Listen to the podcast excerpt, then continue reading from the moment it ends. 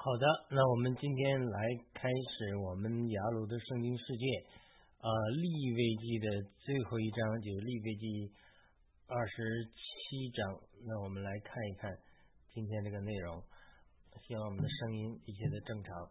嗯，我们 还是有个祷告吧，把这段时间仰望主。呃，亲爱的，亲爱的阿爸天父啊，嗯，求你呃。的圣灵与我们同在，在你的儿子耶稣基督的名里，呃，赐福给我们，祝福给我们。我们祷告也奉耶稣基督圣名，阿门。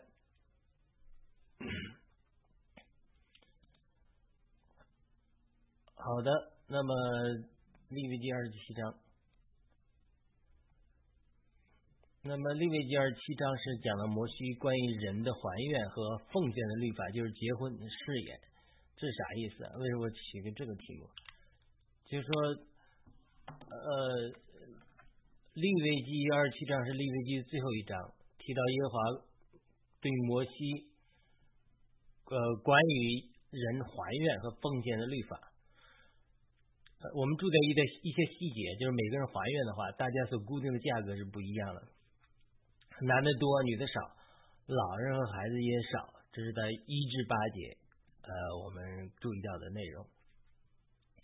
那么九到十五节，我们注意到它一个概括，就是说人奉献了不可换，就是你人奉献了不可换。牲畜和房屋奉献了，虽然可以赎回，但是另外加上五分之一，就是你奉献了你人自己，你不可以换。但是你说你奉献一些财物啊，包括牲畜啊、房屋啊，呃，奉献了，但是可以赎回。但是你要加上暑假，另外五分之一。那你呃十六节至二十五节，我们的总结就是奉献田地的人，如果要赎回，也要加五分之一。那不赎回的话，就永远不能赎回。好了，那么再往后二十六节到二十七节，牲畜中头生的不可奉献，不洁净的牲畜。奉献之后要加五分之一赎回，不赎回的就得按固定的价值卖了。然后二十八节涌现的不可以赎回，二十九节人当灭的不可以赎。啊，三十节到三十一节，地上出产的十分之一归神，要赎这十分之一的话，要加上五分之一。好了，这是我们。二十七章的大概内容的总结呢，到最后一段是三十二至三十三节，呃，说凡牛群、羊群中一切从牧人帐下经过的，每第十只就是十分之一，要归耶和华为圣，不可问好是好是坏，也不可替换。若一定要替换。替换的与本来的都要成为圣别，不可收回。那么最后一节三十四节说，这些就是耶和华在西乃山为以色列人所吩咐摩西的命令。等于我们刚开始的时候把二十七章利未记二十七章的这个段落给大家概括了一下啊。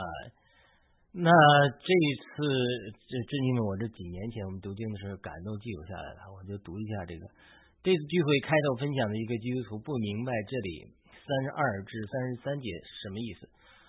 为什么就是呃牛群羊群中从牧人帐下经过，哎，不管好不坏，好坏到第十只的时候，一二三四五六七八九十，第十只的时候，哎，你就你就得分别为圣，归耶和华为圣，而且不能问好，不能问坏，也不能替换。你如果硬要替换。那好吧，你替换的与本来都要成为圣别，不可赎回，你只能加上你的奉献，不可能拿拿回去这个。你说，比如第十只羊，这个羊这个羊不好，我呃不想献给神，我献另外一只。那好吧，你献了一只，跟原来神拣选这一只都分别为圣。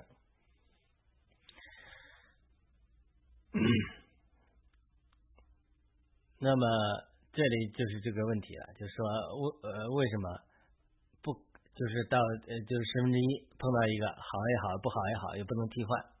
你要硬要替换，两个人都得归归归神。这好像有点，大家觉得这怎么有点不合理似的？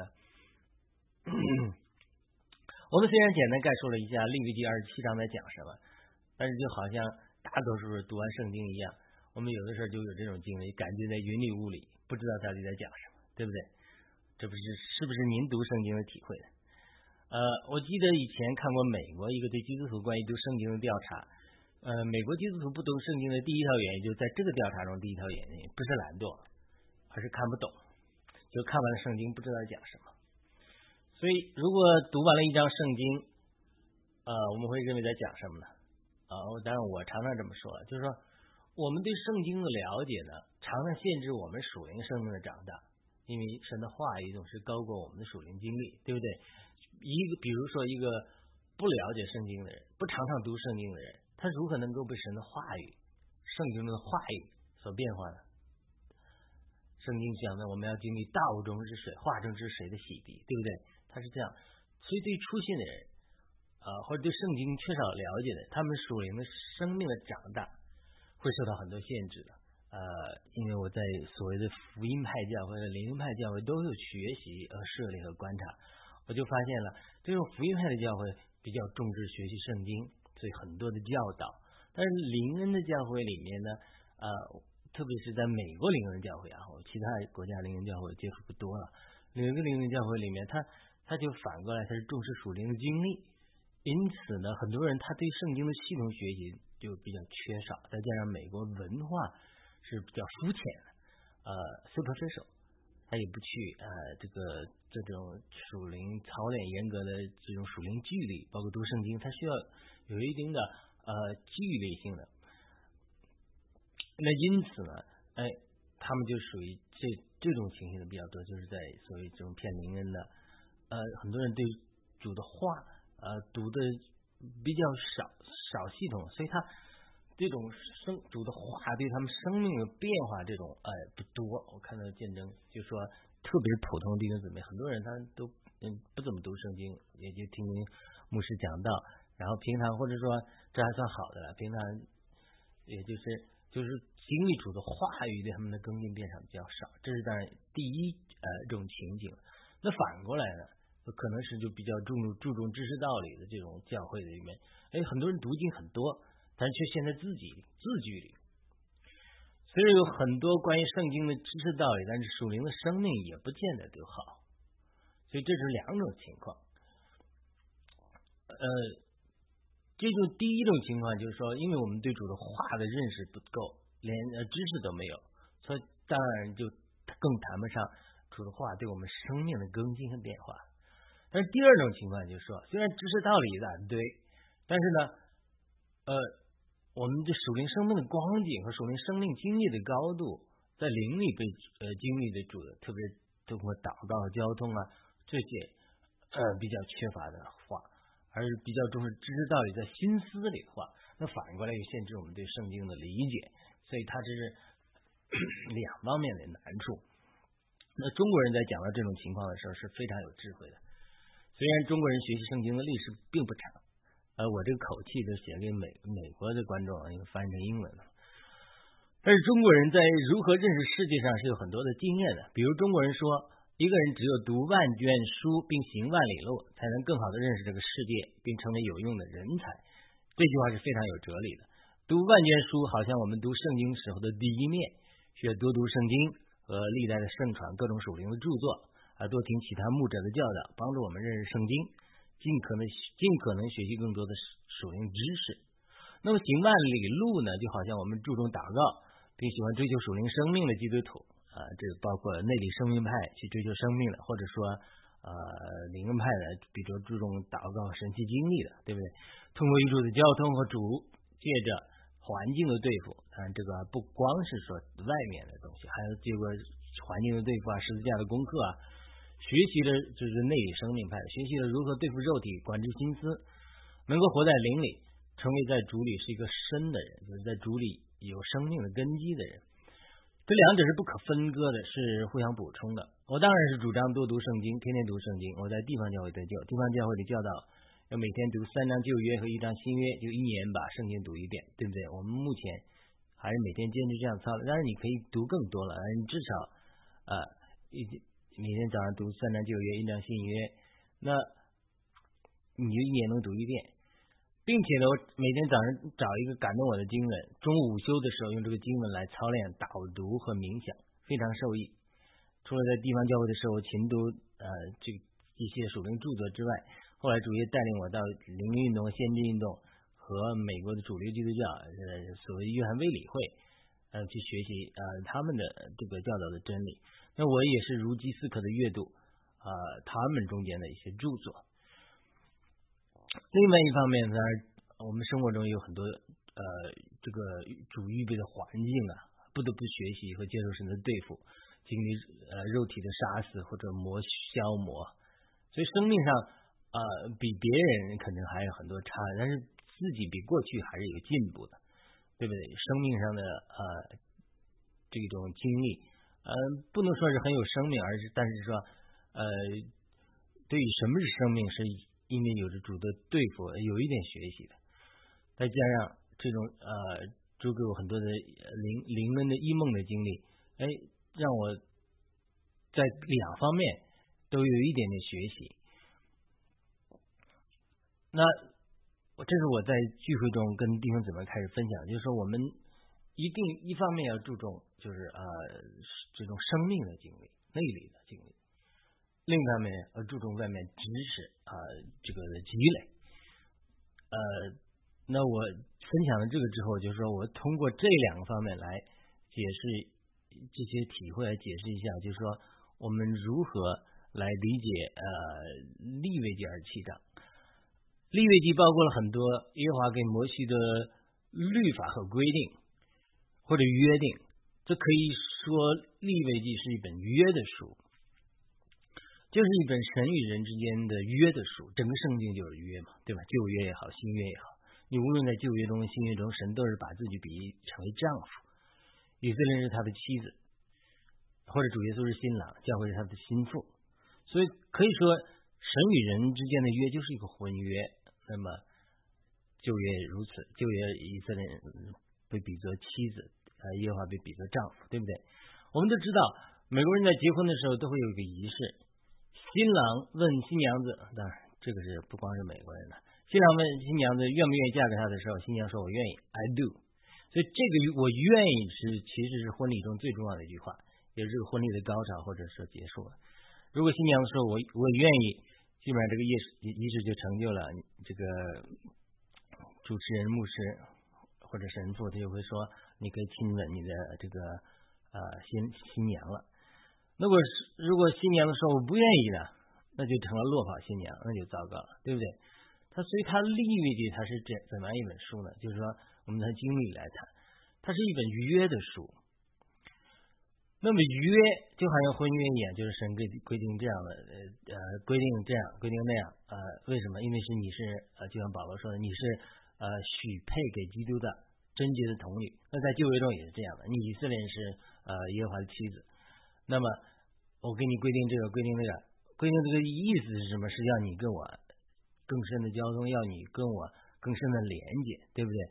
这是这是婚约一样。最后你要说我愿意，你说我不愿意，那神拣选了你，神拣选以色列因素说我不愿意，那不就糟糕了吗？所以他律地他是这样的约的书，他所谓的这种律法的细节啊，其实是神写给呃以色列人的一个约，婚约。那最后的结尾当然肯定是结束于以色列人说“我愿意 ”，I do。所以这个就是呃我们前面讲的这种呃立位记的这个这种结尾。然后我们一方面从圣经的知识来方面来来寻寻求入入脚的地方、入手的地方；另外一方面从我们的经历、从我们属灵的经历来解释圣经。因为呃呃，就像人读《红楼梦》一样，一一一千个人有一千个《红楼梦》。那同样的呃。我们讲很多人读圣经为什么不同呢？他不是说圣经的话语呃不同，圣经的话语它是超越时间，都是从神来的话语。但是我们属灵的生命、属灵的经历，它的确会限制我们对圣经的理解程度的。所以利未记他在属灵经验他最后一章，他其实就是说以色列说我愿意的一种情形。这就是这一章。呃，在利未记二六章讲了两点，六十六章讲什么？神对以色列人的祝福。如果你遵守我的这些规定，我就祝福你；如果你背叛之后，我就咒诅你。之后，对不对？还讲了人奉献自己和牲畜等给神的具体规定。这些规定的意思，其实就是说，人们甘愿把自己奉献给神。那么世界上有两个最大的力量，一个是神拣选的力量。神如果拣选了你，纵然你如雅各一样懒梗啊，或者是呃如路加。福音十五章的浪子一样背叛，神都能拯救你。第二个最大的力量就是奉献。如人如果甘愿奉献给神啊，哎，你就能成为神手中极大的祝福的管道，将祝福带给无数人。这样的例子在圣经中也不胜枚举。比如亚伯拉罕，亚伯拉罕三人演献上亚，献上以撒，萨母尔将自己献给神做拿西尔人，主耶稣的母亲玛利亚。献给神说：“愿神的旨意成就。”当他们献上自己的时候，就发生了无数惊天地啊泣鬼神的事情啊。亚伯拉罕奉献自己儿子给以撒给神，神因此称他为义，就信心之父。哈拿将萨母尔奉献给神，转换了一个时代，从 世世的时代转换到君王的时代。主耶稣的母亲玛利亚将自己奉献给神，带进了人类救主的诞生。他们奉献改变了世界。当主耶稣在钉十字架前，玛利亚把一瓶香膏倒在主的脚前脚上来膏主耶稣。当门徒反对的时候，主耶稣就特别嘱咐门徒，他们到普天之下传扬福音的时候啊，也要传扬这个女人如何膏主耶稣。换句话说，主耶稣认为这个女人为他奉献的价值，值得和他自己为我们舍命的价值相提并论。那么利未记二十七章这一章其实就在讲人奉献的力量。这和利未记二十六章是紧密联系的。二十六章提到以色列人背叛神将如何受到惩罚，那二十七章是则是在揭示以色列人如何能够胜过背叛神、拜偶像等软弱的罪和自己的弱点呢？答案就是靠着奉献给神，把主权交给神，让神来在我们身上制作，让神来帮助我们。这是什么意思？我举一个例子你就明白了。创世纪十二章七节记载，亚伯拉罕在耶和华向他显现之后筑了一座坛，然后八节记载他在伯特利东边又筑了一座坛，呃，在那里他我呼求耶和华名的名，哎，这个我要查证一下啊，这是是不是我呃，就是他两次的经历，耶和华这个显现之后，呃，现在筑作了一坛，这是创世纪十二章。我们查看一下这个《创世纪》十二章，《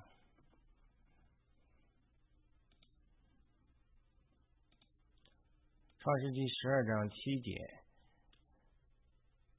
嗯，的确是的，我没记错，《创世纪》十二章七节说他是在那里，就是摩利亚的橡树那里，神像的显现的地方，呃，跟耶和华做了一个坛。然后八节就是从那里他又迁到。伯特利东边的山支搭帐篷，西边是伯特利，东边是爱城，东边是埃。那他在那里又被耶和华住了一个坛，并在那里呼求耶和华的名，是所以是没错，他是两次的不同的经历。那么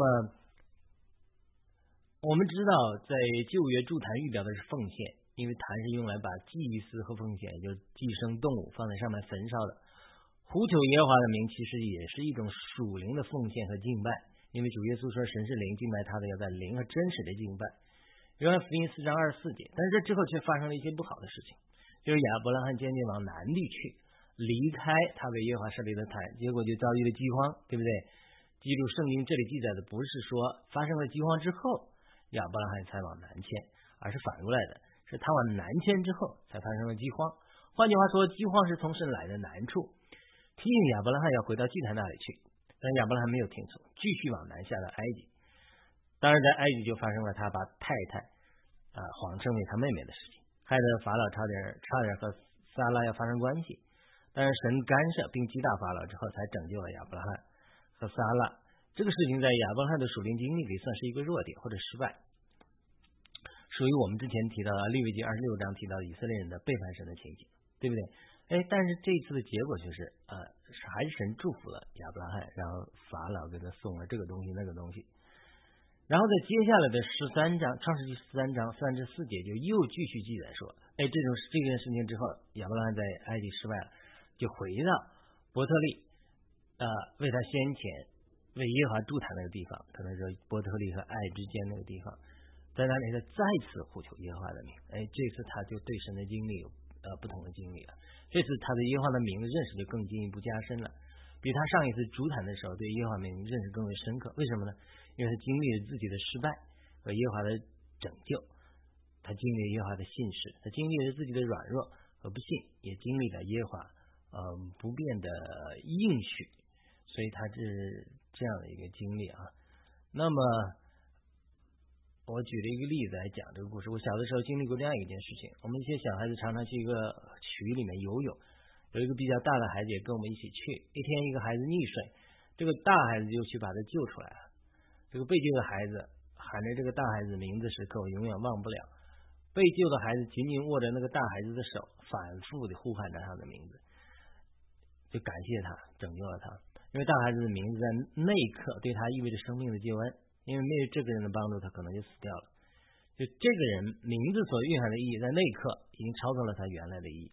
同样，在亚亚伯拉罕在埃及经历了失败之后，再次回到他住坛的地方，在那里他又呼求耶和华的名的时候，耶和华的名对他的意义就不一样了。他对耶和华的名的体会就更深了。因为什么？他经历了耶和华在埃及对他的保守和看顾。他自己虽然不信使，但神依然信使。您知道为什么亚伯拉罕虽然失败，但是耶和华还依然帮助他吗？这里的秘诀就在于亚伯拉罕之前两次主坦就是奉献。当亚伯拉罕把自己奉献给神的时候，虽然最后他经历了失败，但那个奉献的力量保守过他自己软弱和失败。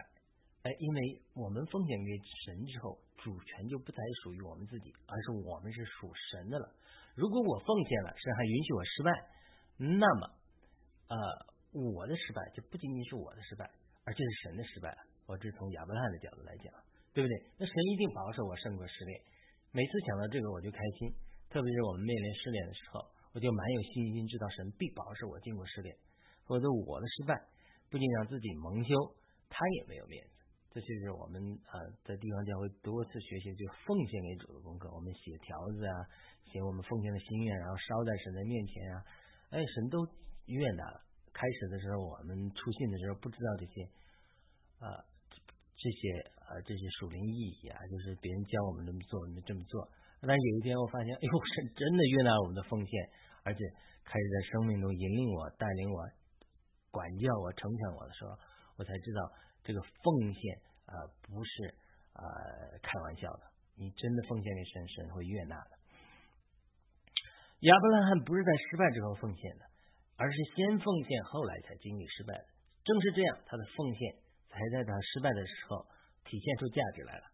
为，但是那为什么亚伯拉罕会奉献自己呢？是因为耶和华的拣选，或者是说耶和华已经多次向他显现的回应。我前面说过了，神的拣选是宇宙间最大的力量。但是我们的奉献也有很大的力量，是神对神拣选我们的回应。当玛利亚打破香膏来浇灌主的时候，主悦纳了他的奉献。同样在旧约里，神恨恶以扫却爱雅各的原因也在于此，因为以扫在回应神的拣选的时候没有正确的奉献，而只是关注自己的肉体。但是雅各却渴慕和宝贝神长子的名分，因此得到神的喜悦。亚伯也是因为奉献得了神的喜悦，该隐也是因为奉献不蒙神的喜悦。神的拣选和人的奉献是一个动态的辩证的关系。神的拣选是第一的，所以不要问对错，不要问好坏。是一旦神拣选一个人，别人是无法评价好坏的。所以那个开头的基督徒就被这个问题所搅扰。他提到他不明白二十三十二节，这三十三节说的是什么意思？为什么神拣选的不可以问好坏，也不可以替换？如果要替换的话，原来神拣选的和你要用来替换的都要成为圣别，并且不可以赎回呢。而且耶和华凡是牧人的账经过的，每十个一二三四五六七八九十就是数数，哎，奉献给神。一二三四五六七八九十奉献给神。一二三四五六七八九十奉献给神。不管好坏，这个羊或者牛，不管好坏，这个不是不讲理吗？神说拣选谁就拣选谁，每一个人。每每一个十个人就就就一个，那这个开头的这个这个基督徒就问了：那如果神拣选错了怎么办？那当然神不会错的。他感慨的说道：这里看似偶然，也是必然，因为神在偶然中隐藏了必必然。神知道人心，也安排万物和人的疆界，所以神总不会错。但是他还是不明白，为什么神不问好坏，也不让替换。后来在这个聚会中，圣灵奇妙的引领下，我们谈论其他的孩子，以及在教育孩子上他经历的主的对付。他说呢，他的孩子是那种有艺术天赋的那种孩子，所以是某方面别人是比较擅长，但不是面面俱到的学霸型的孩子。而他从小到大是学霸型的，因此在教育孩子的时候，他就因为某些时候发现孩子没有达到自己的要求，感到沮丧，所以他就非常的痛苦。但是神经过慢慢的对付和帮助，他发现，哎，这个孩子主赐给他的，来帮助他达到生命的成熟，他因此变得感恩，就改变了对教育孩子的态度，不再是过去一样要孩子达到自己那种学霸型的标准，而是学习把孩子奉献给神。按照神的拣选预备来教育这个孩子，就其实这个妈妈所经历的并不是特殊的，很多美国华人家庭的父母，特别是高智商的呃父母都会面临这个难题，就是我们的孩子可能和我们的构造不太一样，因此我们希望按照我们模模子来塑造孩子的时候，结果可能反而压抑了孩子的天性。啊，我的情况也好像这个妈妈的孩子一样，从小喜欢想象，喜欢白日梦，数理化不是很好。我记得我高中的时候。呃，语文、历史等项目全班第一名，数学却是在后面，因此总成绩并不是很好。我姐姐正好是我高中的老师，因为我总成绩不好，她觉得很没有面子，常常泪流满面，甚至写了几十页的信来劝我好好学习。其实我只是偏科而已。呃，我的妈妈教育水准不高，因为我姐姐在一定程度上担当了教育我的角色。我迄今还记得她为我流下的泪水。这个妈妈提到她教育孩子的经历，发现自己已经解答了自己的疑问。就是神拣选并赐给他孩子的时候，他是应该不问好坏的，因为在神是没有好坏的，神拣选的就是最好的，神赐给你这个孩子这个性格，他是最好的。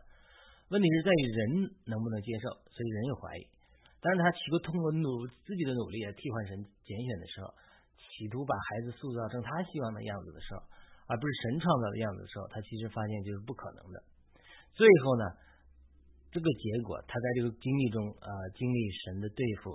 和发现自己，哎，发现他是一个过程，认识了哦，他之所以在教育孩子上经历这么多痛苦，是因为他没有足够，没有把足够把孩子奉献给主，或者也没有把自己奉献给主。等他把呃经历这些痛苦和失败，然后他把孩子奉献给主，把自己奉献给主的时候，哎，安息在神的主权主宰的手下啊，这样他就经历了，哎，神所拣选的和他所要替换的都成为圣别了。为什么这么讲？神赐给他孩子是艺术型的，那么神拣选的没有错的，他想把它改造成全能型的、学霸型的，这是这个神不会变的，神拣选的没有错的，这是神造的，神不会造错人的。第二个，哎，他在这个过程中，他本来想要把孩子替换成一个别的东西，但是他经历这个失败之后，哎，他就把自己更新的奉献给神，他发现说，哦，他的。意志要降服于神的意志。当他把自己也奉献给神的时候，哎，他自己本来要替换神的这个意念也成为圣别的了。他被他奉他儿子孩子奉献给神的，他自己也奉献给神。所以呢，呃，我们在经历哎聚会中就谈了这些经历，就是来帮助我们理解什么是不可替换。你替换呢，也经历了被神圣别的过程。所以我提到我的经历，其实也要说到这个。我从小出生在农村，成长过程中有很多的失败，教育基础也不是很好。加上我说的偏科，当时考大学呃这个复读才考上，加上我后来经历很多的失败，等我信主的时候，我基本上已经被打败了，觉得自己一无是处。后来二零一四年主向我显现，让我自己把自己奉献给他。我经历争二零啊零四年，二零零四年，我二零零二年受洗，二零零四年主向我显现，我把自己奉献给他。我经历了一阵挣扎之后，将自己一生奉献给他。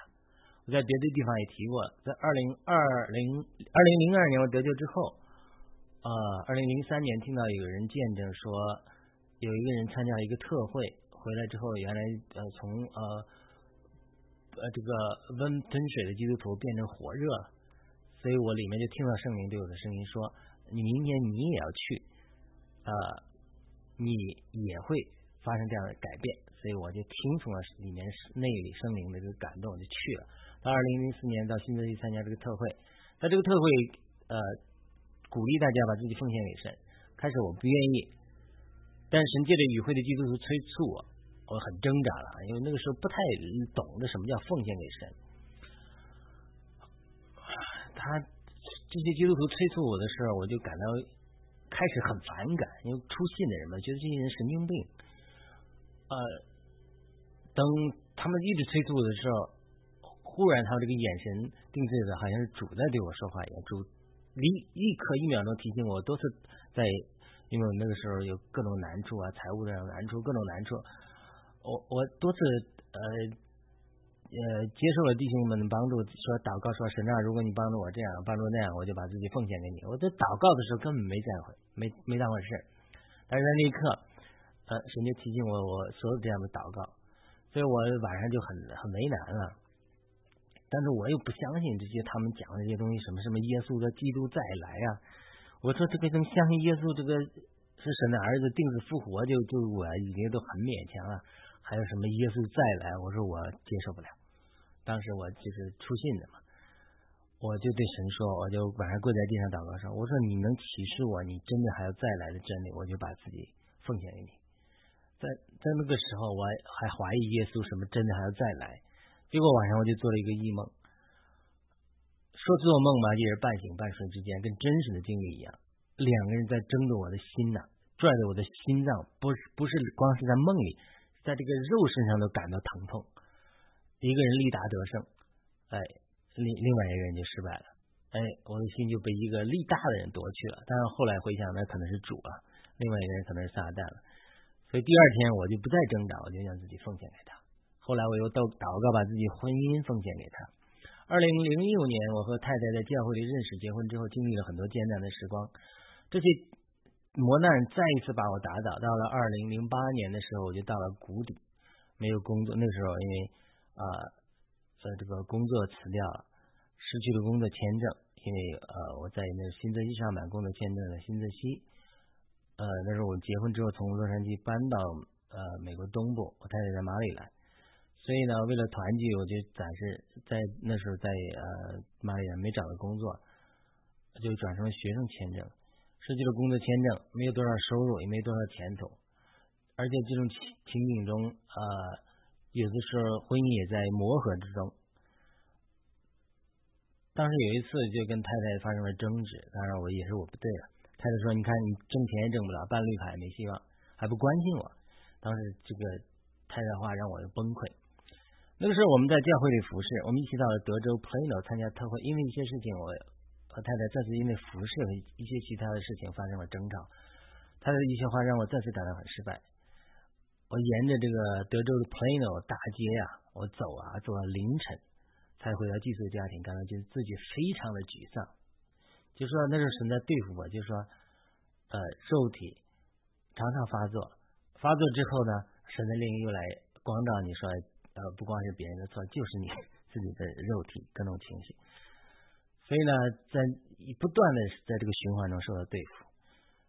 等到呃走到凌晨，我还是回回到这个寄宿家庭去了。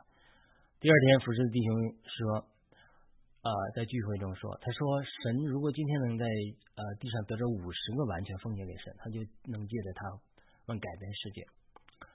他呼召这些愿意把自己奉献给神的人站起来！我当时一无所有，工作也没有了，这个。各方面，呃，世界上也没有什么前途，呃，各方面都是失败，所以是真是被打倒了，一无所有。那弟兄姊妹有呼召，我也就愿意站起来，把自己奉献给神。但万万没有想到，这次回来之后，弟兄姊妹发现我又经历了很大的变化。那个很爱护我们的长老弟兄，哎，他就发现说，哎，好像这次你。去参加这个特会之后，又发生了一个很大的变化，特别是在读经方面，就是常常我们我们在地方教会打完背景上申言，就常常哎，我们就是像的爆米花一样，呃，站起来轮流分享自己的感动，哎，他们发现哎，常常他们有想到什么，或者还没有什么亮光的时候，哎，我已经说出口了，这个好多人都有这个见证，我太太也也有这个见证。就我也渐渐发现，那次聚会中不知不觉，都外面没有感觉，好像经历了一个圣灵的浇灌，因着奉献经历一个圣灵的浇灌，特别赐给我明白圣经的恩赐。我渐渐开始学习，那是几年前，二零零八年了。那因为都是在地方教会所谓小排查经小组带领聚会啊，开始的时候都不会讲，嗯，长老的太太叫我讲，最开始的时候，哎，你讲讲吧，一下就哑巴了，人家让你讲也讲不出来，所以我记得好多次很尴尬的经历。但是呢，这次呃特会之后回来，好像我就变了一个人。他常一方面觉得神常常哎借着我说话感到惊奇，我在呃其他聚会中也其他的经文中也提到过，就是最开始我们借着这个地方教会的引领的操练，就是说每天读三章旧约、读章新约和每天读属灵书报呃多少。我开始的时候读的时候就是呃小和尚念经，我太太讲我，就是说读完之后也没有亮光，生命也没有改变，但是呢呃我是坚持不懈，最后量变引经质变。圣经读了好多好多遍，然后呢，呃，也读了一些很多属灵书报，慢慢慢再加上奉献，奉献给神，就是说我在最低谷的时候一无所有的时候，哎，我把自己奉献给神，神的恩高就就好像呃降临在我身上，连我太太都感到惊奇。他一方面说，哎，Why you？为什么你？为什么就是说，呃，神现在会开始借着你，呃，你。这个聚会中，哎，常常有感动的话语出来，这是经历的变化。就这样，我在神的恩典上不断在灵里长大，但是我还是无法克去我过去的失败带来的阴影。无论在世界上失败，无论在家庭婚姻中暴露的肉体，而且神的护照又在我身上，哎呦，我常常那个时候挣扎的非常艰难。就是说，一方面我觉得神对我有护照，我也体认到了。但是另一方面，我觉得自己太失败了，太笨了。就是说，我我对神常常祷告，我常常在中午去一个公园，我在那 DC 华盛顿 DC 那上班，每天中午有午休的时间，我就到那公园里祷告。再加上那时候十年不孕，呃，因为生孩子时也祷告，所以我常常祷告，每走一步就呼求主名，常常与神倾心吐意。我常常就呼求我啊！我现在呼求一百次主，我爱你。我当那个走到那个树下的时候，请神答应我的祷告啊，向我显现。我常常就是在那里就倾心吐意，因为我感到神是在我身上有个呼召，但是我实在无法接受这个呼召，因为后来直到二零一七年的时候才被我在被提到天堂上，主在亲自对我讲说这个关于这种。呃，大福音的护照，可是那之前我我并没有神并没有向我显现那么详细讲了这些，我不清楚，只有个护照，但是我在挣扎，最挣扎的点就是说，我觉得我的性格、我的能力无法配上这个护照，呃，特别是我过去的失败，呃，是这样的失败，各方面的失败，觉得自己实在是不够有智慧，因为我犯了那么多错误，性格有那么多的缺点。呃，我在这种挣扎的时候，撒旦也常常对我说话。撒旦常常说的一个话就是说，就是这个猴子爬得越高啊，这个红屁股看的人越来越多。就是你这样一个人，缺点这么多，又那么傻，又那么呃，就拿意。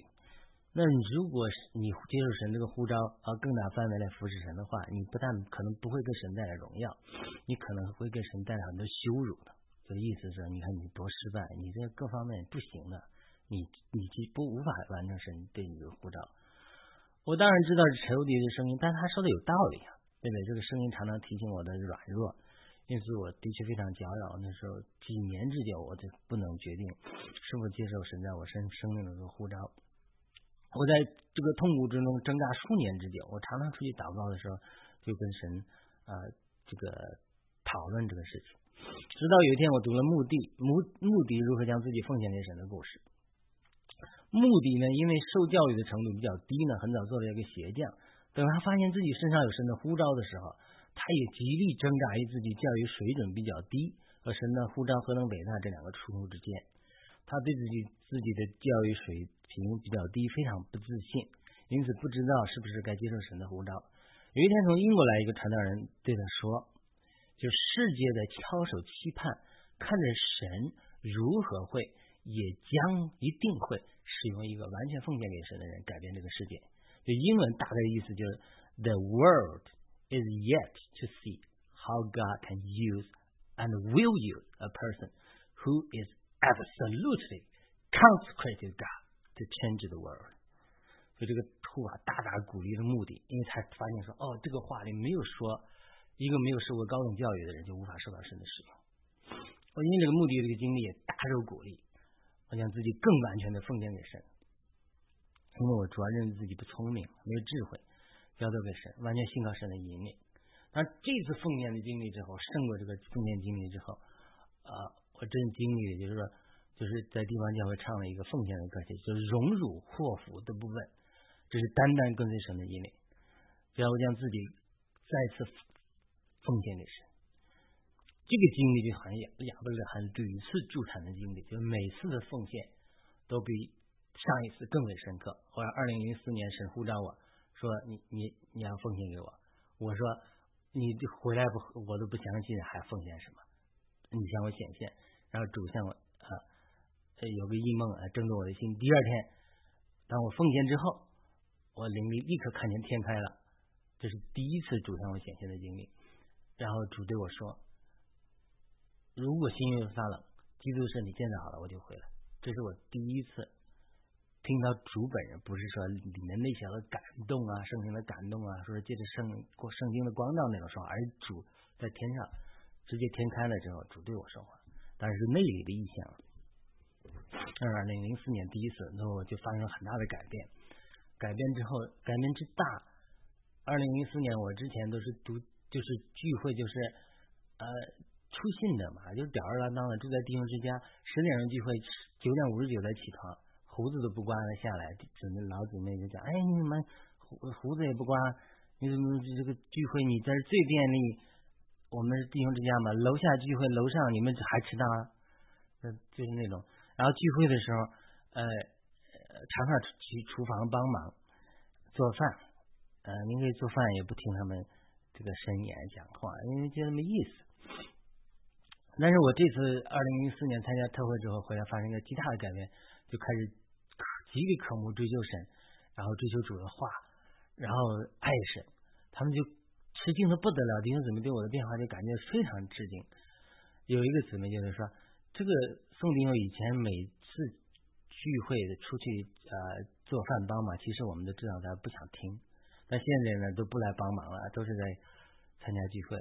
就是这只就是二零零四年之后发生那么大的改变，主向我一次显现，又发生那么大的改变。很多人都这么见证，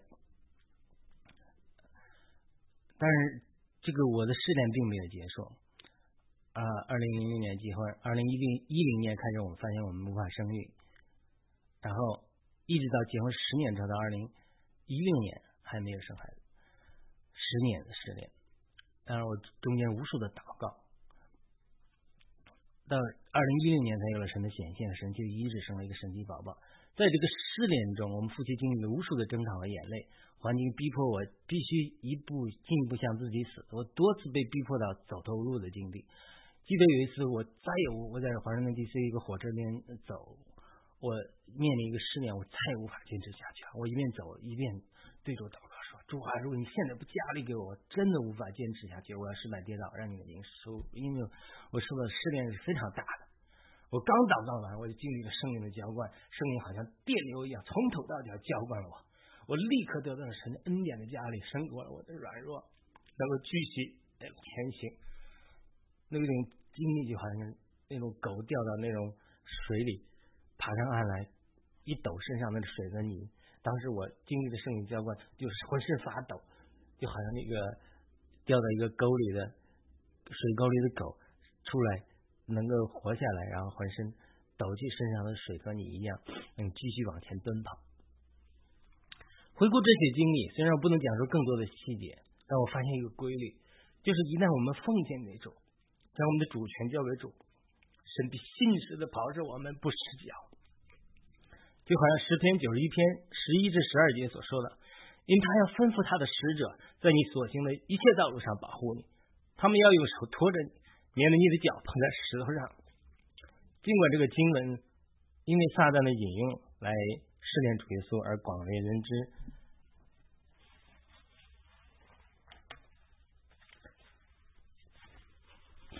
但是它不仅仅是用耶稣，它也是适用一切住在至高者隐秘处的人，就是诗篇九十一篇一节讲。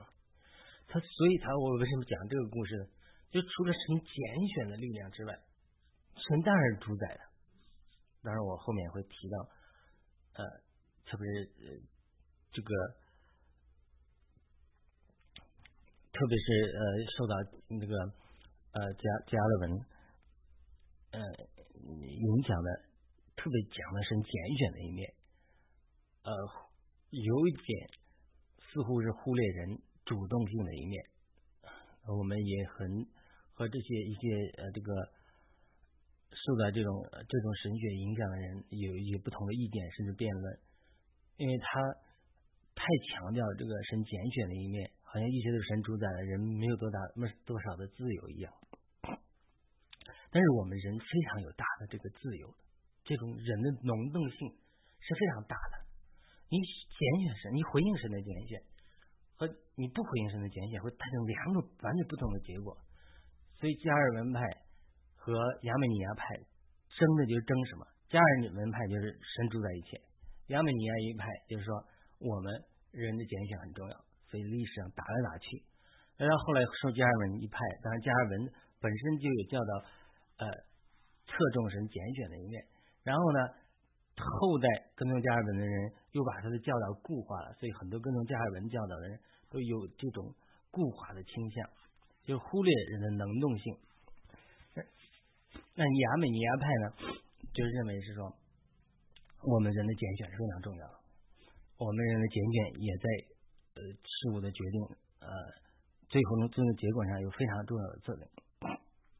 所以我我不是在谈加尔文和亚美尼亚派的矛盾，那我我一个弟兄讲是，似乎这些受到加尔文影响比较大的人，就太注重神的拣选，忽略神的能动性，有一点。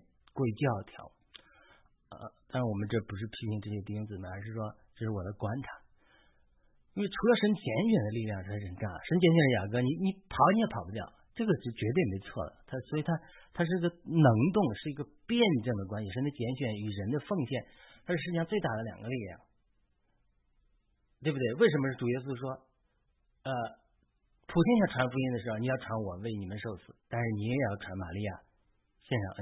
在我呃献上相告在我的脚上，为什么这两个故事要讲？同时传讲，这是耶稣讲，就是神拣选的力量是绝对是没错的，这是最大的宇宙的力量，没人能。如果神拣选了你，你逃不脱的。第二个，奉献是除了神拣选之外，只有神最大的力量。诗篇一百一十篇三节说：当你征战的日子，你的名要以奉献为彩饰，甘心献上自己。你的少年人对你必如清晨的甘露，就是如果我们肯把自己奉献给神，那么神就能借着我们做奇妙的大事，改变这个世界。很多的时候，教会不能改变这个世界，主要是因为教会呢充满了太多没有奉献给神的人，没有完全奉献给神。因为你你不是完全为主活着。如果现在所有的基督徒都把自己完全的奉献给神，我相信神的旨意很快就会完成。我们往往以为，如果自己是有五他连德恩赐的大任务，才觉得有你有有必要把自己奉献给主，而是自己只有一他连德，所以不知不觉埋藏起来。其实你错了，你从一他连德成长为五他连德的路，就是奉献自己。常常我们经常说，这主不呼召配的人，主呼召人，然后使他变得配。就就是 God does not call qualified people。But God call people and qualify them。主耶稣说：“凡有的还要给他，他就充盈有余；没有的，连他所有的也要从他夺去。”马太福音二十五章二十九节就是这个意思。你越把自己奉献为主，神就在你里面越扩大你的恩赐和度量。但是主还说：“多给谁，就要向谁多取；多托谁，就要向谁格外多要。”这路加福音十二章三十八节说。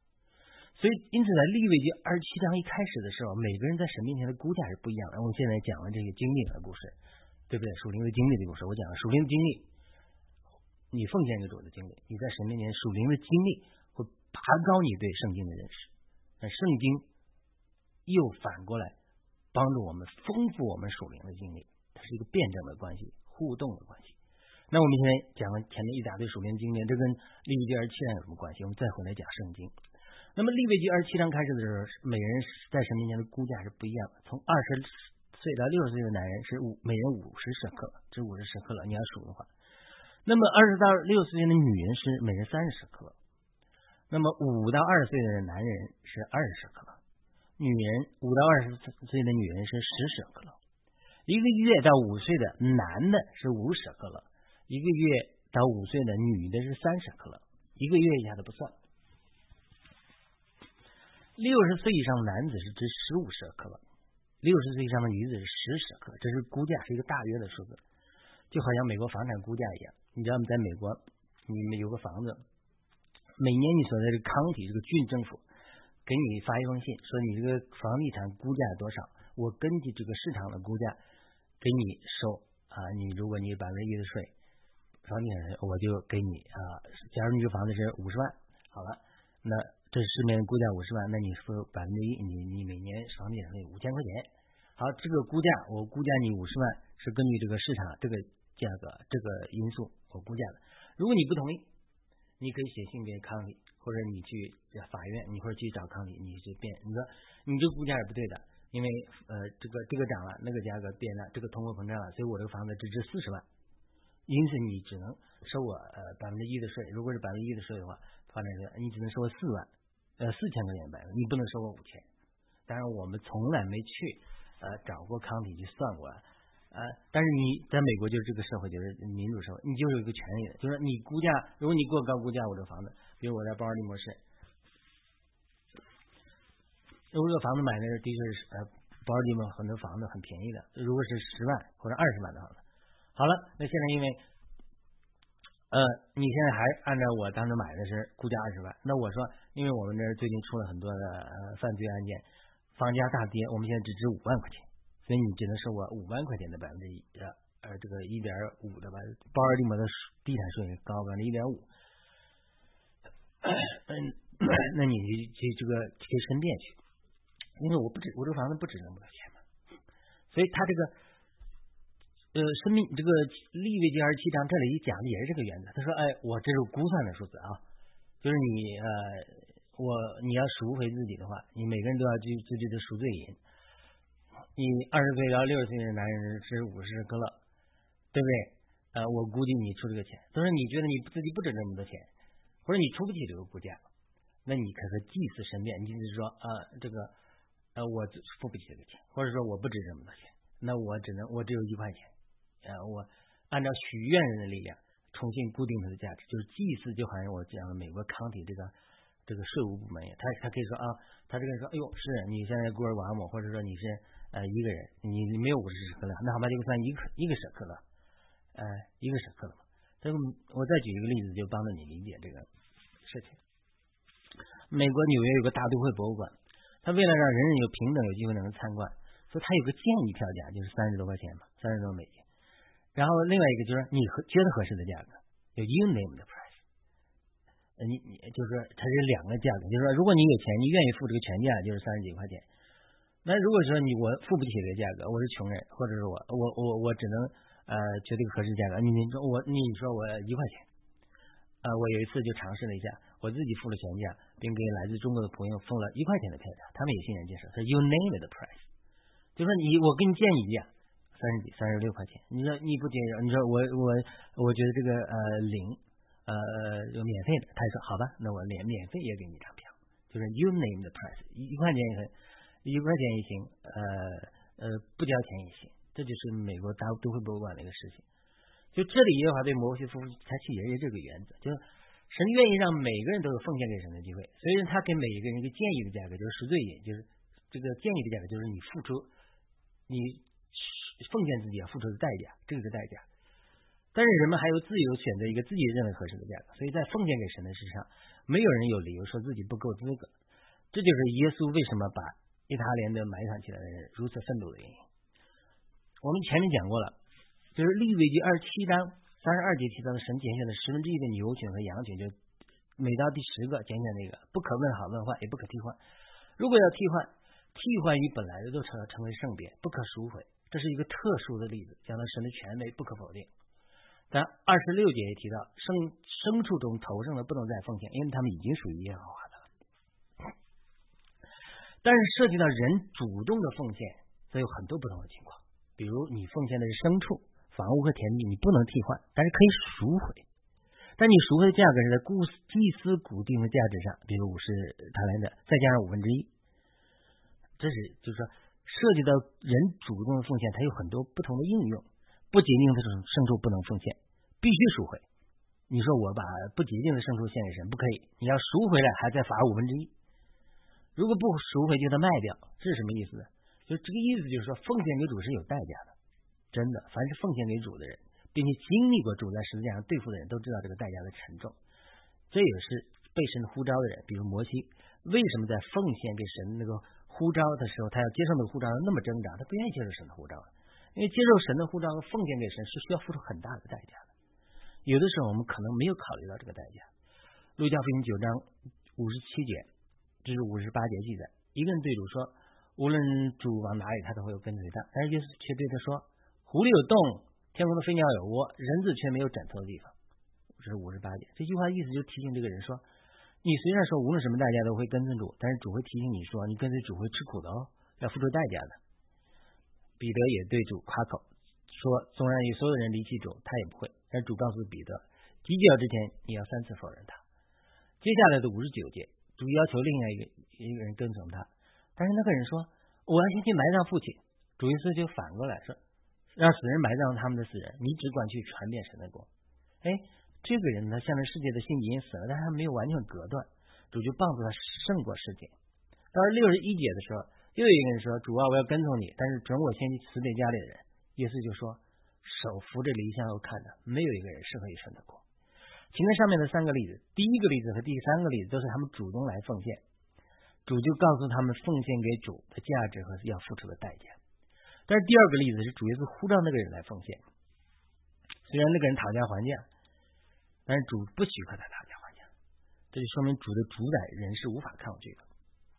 我记得尼德生说过一句话：“神只用征兵征来的兵，不用投军投来的兵。”换句话说，就是说神使用某些器皿完成某些工作的，神有他的拣选，不是人们自愿就可以决定的。但是，当然，人如果自己愿意奉献给神的时候，神常常会提醒人们所要付出的代价，免得他们后悔。因为神是一个伟大的神，他从来不强迫人或者诱骗人奉献自己，而是他们要考虑清楚要付的代价。我听过这样一个地方教会的事情，非常感动啊！每次想起来都依然很感动。就是一个中国基督徒弟兄被警察要抓进监狱里去了，啊，他可能要面临很多年的牢狱之灾，因此他走的时候依依不舍，一边走一边回头看着自己的太太幼小的儿女。太太是一个基督徒，他没有哭，却对他说：“走吧，手扶着犁向后看的，没有一个适合于神的国。”他告诉他先生。不要担心他和孩子，也不要担心他要付出的代价。代价固然很高，但是如果不甘心奉献给神，不但会失去地上的祝福，还要失去天上的奖赏。这个姊妹非常刚强，在先生被关在监狱里的很多年的时间里，在教会的帮助下，独自抚养孩子长大成人。这是一个我认识的中国基督徒告诉我的，是一个真实的故事。这就是奉献的故事。故故事，中国将来会有一个属灵的大复兴要来的，这些人都是开路人。没有他们的奉献牺牲，就不可能有很多人得救归主。神在中国的行动就不可能往前。我相信他们将来在神的国度里一定会得到奖赏。那么利未记二十七章二十八节提到，涌现的不可赎回。就一旦一个人奉献自己，无论是人、牲畜或者承受为业的田地，都不可卖，也不可赎。凡涌现的，都归耶和华为至圣。但如果奉献的田地不是涌现的，有两种情况：一种是奉献给自己承受为业的田地，这是可以的，因为不是涌现，价格是根据距离几年多少。如果他不能赎回，或者如果他不赎回，或者卖给别人，就再也不能赎回了。到了几年的时候，买主必须出手这个土地，但是却不能给他，就不能给卖的人，好像涌现的土地一样，归耶和华和祭司了。第二种情况是，如果是奉献自己买来的，不是承受为业的田地，还要在几年的时候回归买主，这两个不是和前面矛盾吗？前面说如果卖给别人就不能赎回，后面却说买主要让土地归回卖主。其实这个并不矛盾。这里有一个我们不断奉献的过程。当我们是罪人的时候，就好像我们的田地预表我们的产业卖了卖了。当他洗年的时候，田地必须归回我们，对不对？那么以弗所书四章八节提到主掳主耶稣掳掠的那些被掳的，就是我们曾经仇敌手中的掳物，又被耶稣掳来成为祭物，在基督的圣殿里献给神。主耶稣是来宣扬我们的喜年，我们这些被罪捆绑而失去神的人，被神的喜年释放了，我们也被基督当做祭物献给神。保罗在林后二章十五节讲到，因为无论那些正在得救的人中，或是那些正在灭亡的人中，我们都是献给神的基督的馨香之气。这是讲第一阶段的经历，就是我们一旦得救，神就拯救了我们脱离黑暗的权势，把我们牵入他神爱子的国里。那无论对基督。保罗来上，或者对传福音给我们的人来说，我们都是他们献给神的祭物。那么我们自己是不是自己愿意献给神做祭物呢？这就是罗马十二章进一步的经历。保罗在罗马十二章一节里还说，我们要把自己的身体当做一个活祭。既然我们都得救了，在神的爱子的国里，为什么我们还把自己的身体献上当做活祭呢？这就是更深的奉献，但还不是一定是涌现。那什么是涌现的经历呢？出埃及记二十一章一至六节记载。如果你买了希伯来人做奴仆，要服侍你六年，第七年要让他得自由。但是如果他在做奴隶期间娶了主人给的妻子，并生了孩子，他说不愿意走，因为他爱他的主人和我的妻子儿女，不愿意自由出去。他的主人就要穿他的耳朵，他就要永远服侍主人，这就是涌现，永远的奉献。在一个人涌现之前，神给人有自由赎回。举个简单的例子说，摩门教鼓励年轻人奉献两年的时间去布道，这是一个阶段的奉献，那不是涌现。对不对？我几个月前去俄亥俄州戴顿戴顿参加神学院的集中学习，乘坐了一个 Uber 司机，就是个摩门道摩门教家庭。他告诉我，他哥哥就参加了这两年的布道，但是他们也没有去参加。呃，地方教会也有这个实行，就是鼓励年轻的基督徒奉献两年的全时间来训练和服侍主。哎，后来很多人就毕业毕业之后就又回去上班了，并没有做全职的传道人。这就属于啊暂时的奉献。那有的人说，毕业之后他要立志终身服侍主，这就好像那个涌现一样。当然，我们只用现在例子做个比喻，并不是说全时间传道才是涌现，职业里哎不就不是涌现，不是这意思。很多在职业里也是可以把自己永远献给神的。我们前面的问题提到，如果洗年的时候不赎回或者卖给别人，就不能赎回了，跟出埃及记二十一章的故事是一样的，就是赎回的赎价表示代价，就是违约的代价。我们神。与神之间立定的新约，主耶稣付上了自己的生命作为赎价，把我们救赎回来归于神。神作为我们的产业，也还给我们，归还给我们。这个约是极其重要的，我们因此我们必须慎重的看待这个约。我们与主之间的生命的约是永远不会断开的，就我们得救之后了。但是我们与他个人之间的服饰的约，却是需要我们自己与主商定的，是主给我们自由意志去拣选。但是我们一旦决定奉献给神，如果短期的约定结束的时候，我们可以得自由。如果约定没有结束的时候，如果我们违约，我们就要付出代价赎价。如果我们初步的约定结束之后，我们因为爱主不希望得自由，而且永愿意永远服侍主，那么就是涌现，涌现就不可以再赎回。当然，如果神主宰拣选选定的人，比如说彼得和约翰，别人嗯不可以说好说歹的。比方说，你说彼得这个渔夫没有多少水平，不配做主的头号门徒，但是你没有资格就这么说了。或者说彼得问。呃，记录约翰说：“约翰这人将来如何？”主对彼得说：“我若要留他到我来的时候，这与你何干呢？你跟从我吧。”约翰福音二十一章二十二节。我们每个人的道路都是是主对我们独特的带领，别人是不可干预的。我再说，奉献是宇宙间除了神拣选之外最大的力量。今天的教会之所以没有力量，是因为教会太属世界，太不够奉献。很多基督徒个人太贪婪于肉体情欲和今生的思虑，不够奉献。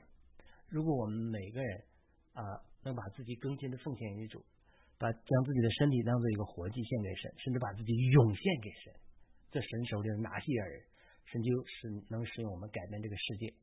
利未记二七章这幅图画应该成为神啊，成为我们把自己更多奉献给神的一个激励。愿主祝福你，呼召你更多奉献给神。当然我呃这个就读完了，呃我讲到。属灵的经历，这种奉献的经历，反过来让我们帮助我理解二十七章利未记二十七章那种呃这个图画的语言。呃，当然我我也想到了，就是说神拣选的力量、主宰的力量固然很大，但是人的能动性是非常非常大的。人的奉献的力量是世界上除了神拣选的力量最大的力量之外。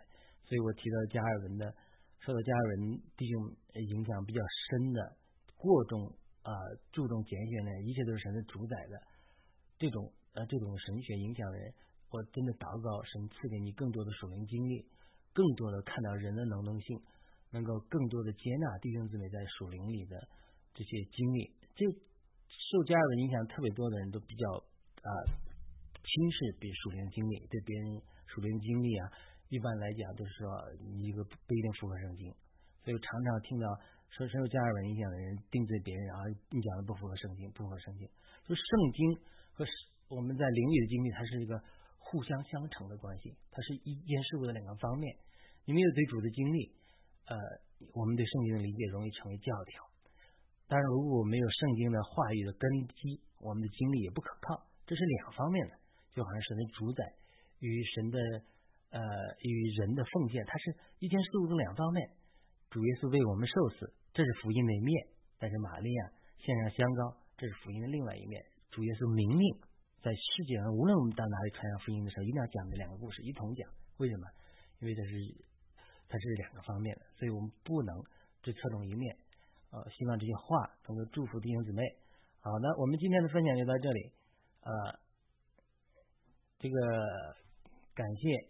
呃，您的收听，I love Hong Kong 也说，我相信主在拣选，拣选在拣人的拣选也重要，它是双重的关系。好的，我们今天分享就到这里，呃，感谢您的收听，希望您能帮助点赞、转发、评论，能够把这些呃神的话语分享给更多的弟兄姊妹。好的，我们下次再会，也许明天再见。